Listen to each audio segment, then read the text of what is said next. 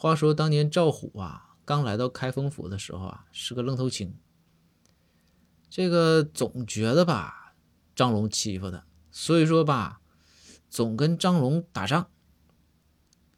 整不整吧，俩人就打起来；整不整吧，俩人就打起来。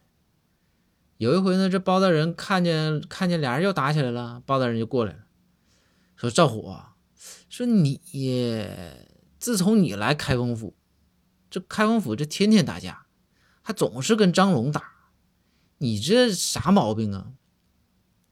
然后赵虎就说：“说大人，说那那这我在家从来不挨欺负，来这儿了张龙总欺负我。”包大人说：“那张龙在我开封府，你没来之前，他也不欺负人呢。真的，赵虎，你呀，回家把你爸喊来。”这赵虎一听说啥，大人？不用不用不用，打张龙我一个人就够。